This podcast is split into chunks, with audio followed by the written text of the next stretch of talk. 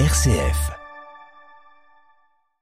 Bonsoir chères auditrices et auditeurs. Ce soir, j'ai le plaisir dans un tête-à-tête, puisque nous sommes dans le, studio numéro 2 de RCF, de recevoir la directrice de la culture de la ville d'Ingré, Angela Molina.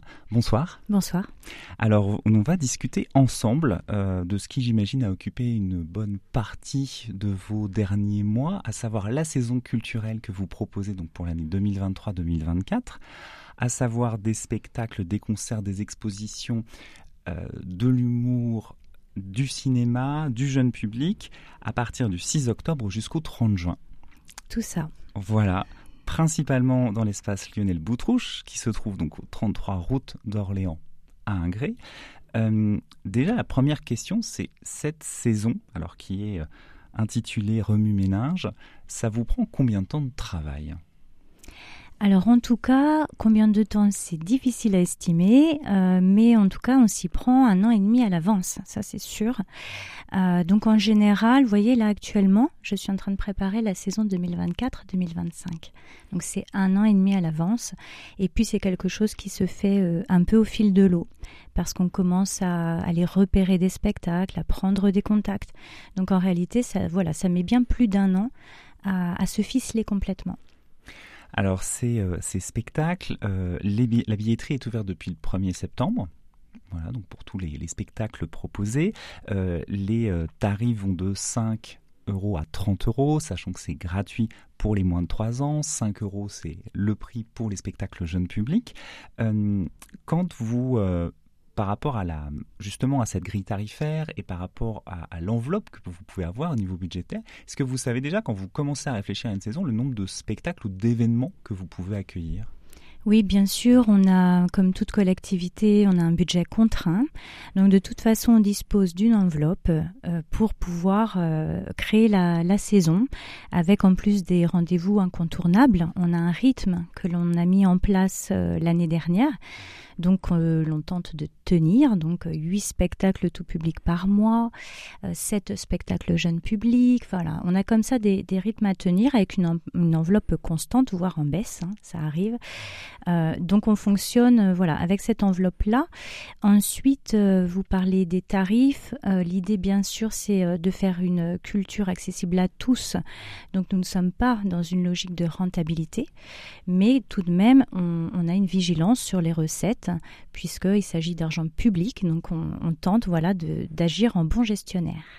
Effectivement, c'est toujours bon de le, de le rappeler, puisqu'on a tendance à, imaginer que la culture n'a pas conscience de l'argent, et vous, vous êtes très bien placé pour le savoir, que justement, il faut en avoir conscience. Euh, l'ouverture de la, la, saison se passera le vendredi 6 octobre à 20h30, donc à l'espace euh, Lionel Boutrouche, pour euh, là, ce qui un événement assez assez festif d'après le descriptif que j'ai pu euh, lire donc euh, boulevard du boulevard on est euh, vraiment dans du théâtre dans dans une ambiance assez légère et dynamique c'était une manière j'imagine aussi d'ouvrir la, la, saison bah, avec le sourire oui, tout à fait. En général, une ouverture de saison, ça se choisit pour être à la couleur de ce qui va suivre.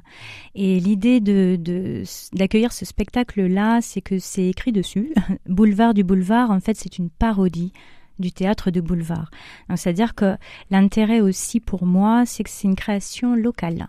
C'est une compagnie euh, d'Orléans qui porte ça et on a sur le plateau neuf des, des plus talentueux, à mon sens, comédiens euh, locaux. Donc je suis ravie déjà de les avoir sur le plateau. Et voilà ce côté un peu euh, loufoque, décalé, un peu absurde, qui vraiment pousse à son paroxysme, on va dire, ce qu'est le théâtre de boulevard. C'est à la fois faire une proposition qui a un rapport avec le théâtre, donc un rapport avec le spectacle en train de se faire, et effectivement euh, de proposer au public euh, un moment un peu enlevé et où je suis persuadée que chacun euh, pourra trouver vraiment plaisir à voir ce spectacle-là. Et puis pour marquer un peu le coup, ce lancement, le spectacle sera suivi d'un rafraîchissement offert au public et d'un échange avec les artistes. Et comme ils seront neufs, il y aura de quoi pour le public pouvoir discuter et avec eux. Alors c'est aussi une, une, autre contrainte qui s'ajoute à votre métier, c'est-à-dire que concevoir une saison, quand on est sur un territoire, c'est se dire, ah voilà, le public va être intéressé par ce qu'on pourrait appeler des têtes d'affiche, hein, c'est-à-dire des gens dont le nom dépasse largement les, les frontières du Loiret, et puis aussi bah, soutenir des créations locales. Euh, J'imagine que ça doit pas forcément être évident de concilier les deux, euh, parce que là aussi il y a des questions euh, budgétaires d'un côté, mais aussi d'un, soutien euh, et, on va dire euh, ce qu'on appelle le système des résidences en fait pour les pour les spectacles aussi, c'est-à-dire de, de, se dire bah en fait accueillir un spectacle local ou un spectacle qui a un peu moins de budget pour être représenté, bah, c'est aussi euh, pas forcément rentrer dans la coproduction, mais se dire tiens on va pouvoir les accueillir en résidence, dans la salle, au niveau technique aussi. Est-ce que c'est quelque chose qui arrive de plus en plus pour vous? Alors effectivement, on poursuit euh, plusieurs objectifs euh, quand on construit une saison. Euh, il y en a un qui est appuyer le rayonnement de la salle. Donc là, vous avez évoqué les têtes d'affiche, c'est tout à fait ça. L'idée, c'est que euh, lorsque le théâtre que l'on a dans sa commune accueille quelqu'un qui est connu nationalement, eh bien, ça aiguise l'intérêt. Et donc, ça attire même le public local et il y a une certaine fierté aussi qui peut en ressortir. Alors, bien sûr, tête d'affiche, le but n'est pas juste de remplir la salle, mais de sélectionner avec soin euh, des artistes qui, à notre sens, ont un message à porter et une histoire euh, qui sont euh, intéressantes. Donc ça, c'est voilà un des objectifs, le, rayonnement. Euh, un autre objectif, bien sûr, c'est également de faire vivre le territoire, donc à l'échelle du territoire, donc d'accueillir euh, et d'intéresser euh, le public local. Le public se déplace assez peu, en dehors des, cas des têtes d'affiche que j'ai cités précédemment. Et donc voilà, objectif d'attirer le plus grand nombre en local. Et puis, euh, enfin, en tout cas des objectifs, on en a plusieurs, mais on va dire ce sont les trois principaux. Euh, soutenir la création, puisqu'évidemment, on est un lieu euh, qui, qui veut défendre la culture. Donc derrière, forcément, il y a une intention et il y a un rôle qui sont très importants, qui sont déterminants, qu'il ne faut pas perdre de vue. Et ça, euh, pour la ville d'Ingré, c'est très important. Donc, on accueille régulièrement des compagnies en résidence, c'est-à-dire qu'on leur prête le théâtre pour qu'elles puissent y travailler, créer et euh, y montrer pour la toute première fois euh, leur spectacle au public. Donc c'est un travail qui se fait sur la confiance, c'est une sorte de pari que l'on fait. Avec la compagnie, on lui remet les clés, elle travaille Bien sûr, de temps en temps, je jette un petit coup d'œil par la porte pour voir ce que ça donne. Mais ensuite, on, préachète le spectacle et ça les aide beaucoup pour pouvoir monter un spectacle, d'avoir euh, une garantie comme ça, d'être certain de pouvoir jouer ce qu'ils travaillent. Alors ça, ça permet, alors si on tire en plus le fil, c'est que ça permet aussi, pour les auditeurs et auditrices comprennent bien aussi les enjeux, c'est-à-dire qu'une compagnie de théâtre qui euh, travaille sur un spectacle euh, a besoin effectivement de, financement, d'être reconnue, d'être soutenue au niveau, euh, on va dire, par directement le ministère via la, DRAC. Mais c'est vrai que la DRAC voit aussi si les propositions d'une compagnie, eh bien, aiguisent un peu la curiosité des salles autour. Et c'est l'avantage notamment dans, alors j'allais dire dans le département, mais déjà principalement dans la métropole, qu'il y ait d'autres villes qu'Orléans qui puissent avoir des, salles et donc puissent accueillir et faire vivre aussi les, les artistes locaux. Euh, vous parliez du public, euh, justement, qu'il faut, euh, qu'il faut aller chercher, hein, parce qu'une fois que la saison est, est faite, eh bien, il faut aller montrer à quel point elle est intéressante, à quel point elle a du sens. Et la, la, vôtre, je la trouve toujours très, celle d'Ingré est toujours très pertinente. Et j'aime beaucoup cette, cette salle, hein, je vous le disais avant l'émission. Avant euh, comment est-ce que vous Comment est-ce que vous voyez justement ce rapport au, public, alors par rapport aux habitants d'Ingré, mais même par rapport aux, autres villes? Alors effectivement, le public, grand mystère. C'est-à-dire que euh, il n'y a pas de recette, il n'y a pas de public euh, type. Et donc le, cœur de mon métier finalement, c'est euh, de trouvailler. on essaye, on teste, on, réajuste, mais avec toujours, toujours,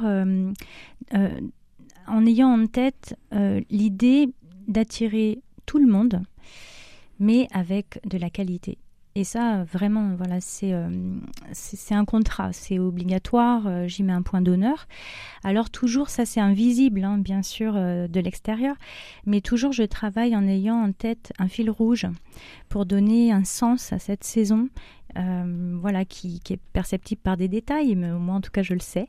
Euh, je sais où je vais. L'année dernière, par exemple, euh, le fil rouge de la saison, c'était l'émancipation. Voilà, à travers toutes les programmations, il y avait ça en filigrane. cette année, mon fil rouge, c'est l'humain, l'humanité. donc dans tout ce que je propose, là l'idée c'est de, travailler sur ce qui nous rapproche, euh, voilà, ce qui, ce qui nous fait euh, humanité. Voilà, donc ça, ça c'est moi qui le sais, mais euh, quand on donne un sens aussi à sa saison quelque part, quand on lui donne un univers, je pense que ça intéresse les gens et je pense que ça se ressent. donc il y a cette chose-là. Après, le public, effectivement, on le connaît pas très bien, mais quand même, euh, on essaye de, développer des outils pour s'en faire une idée. Donc c'est tout simple. Hein. Euh, on, a mis en place, par exemple, euh, depuis l'année dernière, un questionnaire sur la billetterie pour savoir d'où venaient les gens et comment ils avaient entendu parler de nos spectacles, puisqu'effectivement, la partie de la communication est essentielle aussi. Donc avec ces outils-là, voilà, on essaye d'affiner, d'ajuster. Et puis, pour créer de l'intérêt, on s'essaye à de nouvelles formules. Par exemple, on programme depuis la, saison dernière des séances de clou du ciné en rapport à notre saison jeune public, le clou du pestacle. C'est-à-dire qu'en fait, en proposant des séances de cinéma gratuites aux familles, on espère euh, leur ouvrir les portes d'un lieu qu'elles ne franchissent peut-être pas, sous le prisme du cinéma gratuit, qui est quand même beaucoup moins effrayant, on va le dire. Euh, et puis ces familles, on les revoit ensuite au spectacle. Voilà, au spectacle, le jeune public, qui là sont payants à hauteur de 5 euros. Mais voilà, ça c'est une manière d'aller chercher des gens. De même que euh, en juin dernier, pour la première fois, on s'est essayé à organiser un festival populaire qui s'appelait Festi, on va reconduire l'année prochaine. Ça aussi, c'est une manière d'attirer les gens autrement.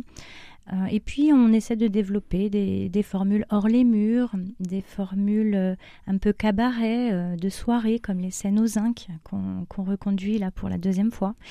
Voilà, donc on essaye un peu de tirer toutes les ficelles possibles parce qu'en fait, tout est possible et il faut se priver de rien pour aller chercher les gens et pour les attirer.